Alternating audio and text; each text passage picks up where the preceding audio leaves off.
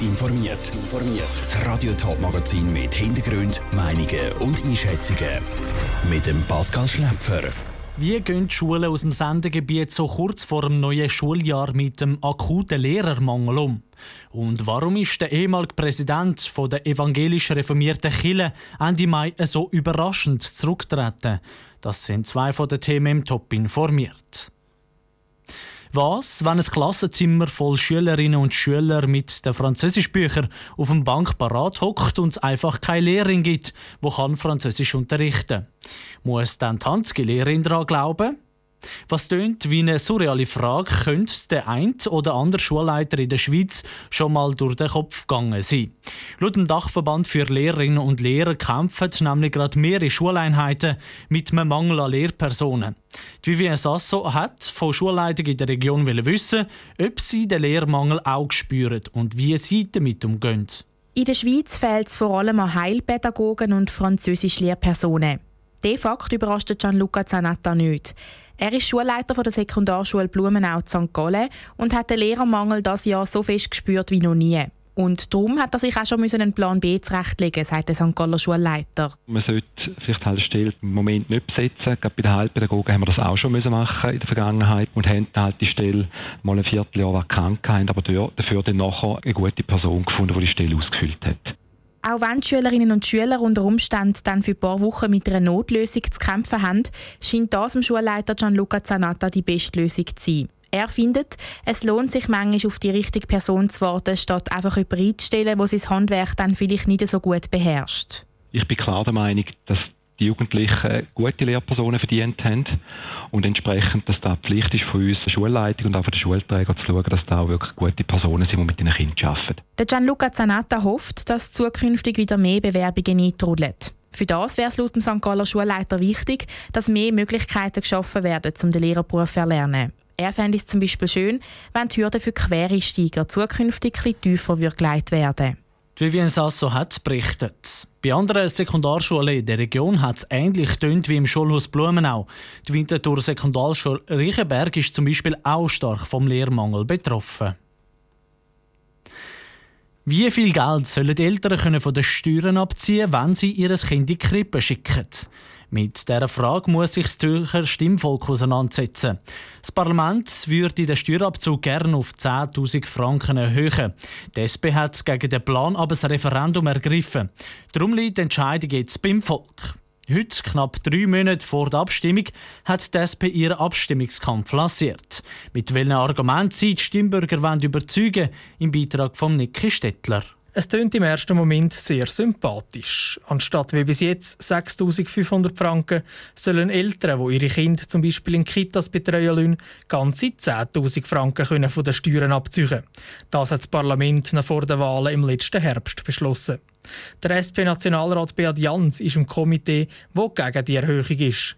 Er sagt, es sei jetzt nicht der Moment, um so Steuergeschenke zu verteilen. Es sind Mindereinnahmen von 370 Millionen Franken und das ist natürlich ein Problem. Gerade bei den Kantonen, was wiederum 80 Millionen ausmacht, wird Familienpolitik gemacht. Also wird zum Beispiel Kitas finanziert, werden Prämienverbilligungen gesprochen und genau die kommen dann zu kurz. Profitieren tägen nur Topverdiener. Zahlen müsse es am Schluss der Mittelstand. Der Direktor vom Gewerbeverband, der Hans-Ulrich Bigler, widerspricht dem Vorwurf klar und deutlich. Das ist nichts als Angstmacherei, das kann man so als Argument nicht gelten und auch nicht ernst nehmen. Familien, respektive vor allem Frauen, haben einen Anreiz, wieder ins Erwerbsleben hineinzugehen, weil es sich für sie effektiv orientiert und unter dem Strich etwas für sie übrig bleibt. Das Ziel müsse laut Hans-Ulrich Bigler sein, die Frauen so zu unterstützen, dass sie nur einen kleinen Teil müssen an den Steuern abgeben Wir müssen ein Interesse daran haben, dass die Frauen gefördert werden, dass sie ins Erwerbsleben hineinkommen und der vorgesehene Steuerabzug, der hilft den Frauen und das ist echte Frauenförderung. Familie unterstützen, ja, findet auch der Beat Jans.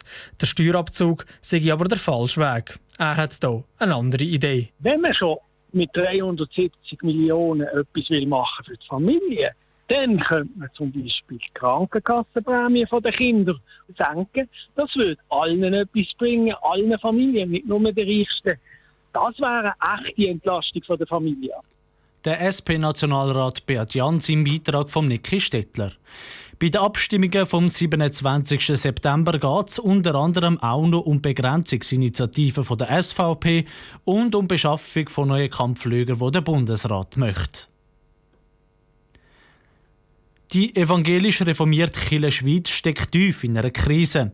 Das wegen dem Rücktritt von ihrem Präsidenten Gottfried Locher am 27. Mai. Wieso er seinen Rücktritt so überraschend bekannt hat, ist lang unklar gewesen. Klar war ist nur, dass ihm eine ehemalige Mitarbeiterin Zitat Grenzüberschreitungen vorgeworfen hat. Dominik Meyerberg, du bist heute beim Treffen vom Kirchenparlament dabei gewesen. Gibt es schon neue Erkenntnisse, wieso der Gottfried Keller zurückgetreten ist? Das Ratsmitglied Ulrich Knöpfel hat heute vor dem Kirchenparlament gesagt, es hätte eine intime Liaison zwischen Gottfried Locher und der Sabine Brändlin, die ebenfalls zurückgetreten ist. Die Sabine Brändlin hat ursprünglich zusammen mit der Vizepräsidentin Esther Gaillard diesen Vorwürfen gegen Gottfried Locher sollen nachgehen. Wegen dieser Liaison hat sie aber Ausstand treten und mittlerweile ist sie eben auch zurückgetreten.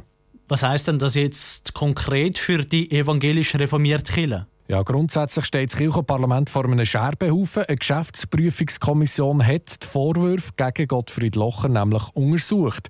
Heute ist es aber im Parlament vor allem mal darum gegangen, was soll publik werden und was nicht. Die Geschäftsprüfungskommission will den Bericht tatsächlich geheim behalten und nur Mitglieder vom Kirchenparlament sollen sehen, was dort innen steht. Nur die Beschlüsse, die das Parlament daraus trifft, müssen öffentlich werden.